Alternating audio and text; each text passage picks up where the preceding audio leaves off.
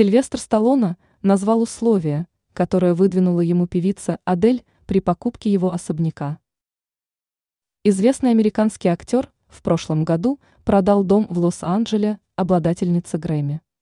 Но не все прошло гладко. Дело в том, что сделка могла не состояться из-за каприза певицы. Подробнее об этом сообщает издание «Московский комсомолец».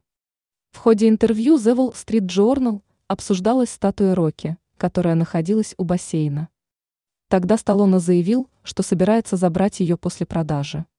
Но Адель возмутилась. Она заявила, что не согласна с таким решением. Она призналась, что ей нужна статуя. Знаменитость также сказала, что откажется от сделки, если Рокки не будет. Звезда боевиков уступил. Он оставил статую боксера Рокки Бальбоа для Адель. Также он отметил, что восхищен Адель и ее деятельностью.